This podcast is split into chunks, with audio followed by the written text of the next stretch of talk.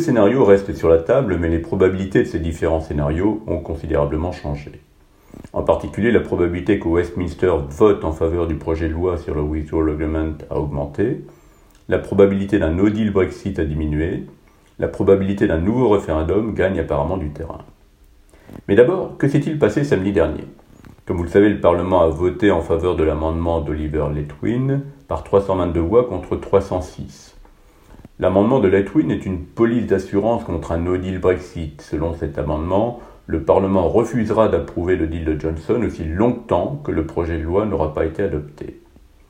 Boris Johnson a donc perdu une nouvelle fois samedi contre le Parlement. Il a été obligé, en raison de la loi Ben, de demander une extension de l'article 50. En fait, il a écrit trois lettres au Conseil européen, dont une non signée demandant une extension de l'article 50 et une autre signée indiquant qu'il était opposé à cette extension. Ce comportement n'a en vérité pas surpris grand monde. Que pourrait-il arriver dans les prochains jours? Dès aujourd'hui, Jacob Rees-Mogg pourrait tenter d'organiser un autre vote significatif, en supposant évidemment que le speaker de la Chambre le permette. À défaut, Johnson pourrait présenter le projet de loi mardi, afin de voir si les députés seraient prêts à l'appuyer sur le principe. S'il réussit, les débats sur le Withdrawal Agreement Bill pourraient commencer aussitôt après. Dans le même temps, Donald Tusk consultera les dirigeants européens sur la question de l'extension. Plusieurs responsables européens, dont Macron, Juncker, Rine, voire Varadkar, ont explicitement déclaré ne pas être favorables à une nouvelle extension de l'article 50. D'autres, dont Merkel, sont beaucoup plus prudents. Notre sentiment est que les faucons du côté de l'UE veulent exercer le plus de pression possible sur Westminster. Ils veulent mettre fin à la première phase du Brexit, mais en même temps, ils ne veulent pas que le Royaume-Uni quitte le pays sans accord. J'ai déjà dit que Boris Johnson avait une chance décente de gagner. Un calcul rapide suggère qu'il y a maintenant une légère majorité de députés en faveur de cet accord. Selon certains journaux, le oui pourrait l'emporter avec une majorité de 5 voix, même si les députés du DUP s'opposent toujours à cet accord.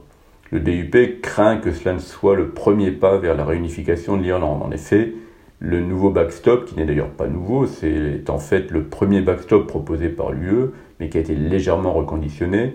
Ce backstop donc implique qu'il y aura une frontière entre la Grande-Bretagne et l'Irlande du Nord. Si Boris Johnson ne parvient pas à faire adopter son Withdrawal Agreement Bill, la grande question sera de savoir si l'UE accordera au Royaume-Uni une nouvelle extension de l'article 50. Malgré les commentaires des faucons euh, du côté de l'UE, la réponse est sans doute oui. En effet, aucun pays n'est vraiment préparé à un no Brexit le 31 octobre. Dans ce cas, euh, Johnson serait le grand perdant et les scénarios alternatifs, y compris un nouveau référendum, deviendraient plus probables.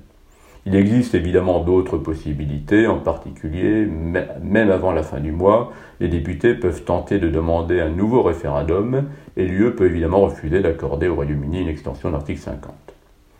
Si Westminster votait en faveur de l'accord de Johnson, cela mettrait fin au chapitre 1 du Brexit.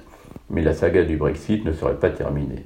Le Royaume-Uni quitterait l'UE le 31 octobre, ou un peu plus tard s'il y avait une extension technique. Il entrerait dans une période de transition qui durerait jusqu'à décembre 2020 et qui pourrait être prolongée de 1 ou 2 ans. Au cours de cette période de transition, le Royaume-Uni et l'UE négocieraient un accord commercial mais il faut en moyenne 6 ou 7 ans à l'UE pour conclure un accord avec un pays tiers. Cela signifie qu'il existe une probabilité décente qu'à la fin de la période de transition, les relations commerciales entre le Royaume-Uni et l'Union européenne soient régies par les règles de l'OMC avant d'être éventuellement soumises à un accord de type FTA ou. Tout dépendra évidemment des décisions du Royaume-Uni en matière de réglementation, de régulation. En ce qui concerne le secteur financier, Mark Carney quittera ses fonctions fin janvier et pourrait être remplacé par Andrew Bailey, qui envisage clairement certaines divergences entre les régulations financières britanniques et européennes. Cela signifie qu'il pourrait être difficile de conclure des accords d'équivalence entre le Royaume-Uni et l'UE. Par ailleurs, des élections anticipées devraient avoir lieu dans un, proche avenir, quelle que soit la nature du Brexit, car Johnson n'a pas de majorité au Parlement. Si Johnson gagne la semaine prochaine, les conservateurs pourraient bien avoir la majorité absolue à Westminster. Dans le cas contraire, il y aura une fragmentation du paysage politique, ce qui aggravera encore un peu les choses. Dernier point, mais non le moindre, le Royaume-Uni peut revenir en arrière à tout moment pendant la période de transition.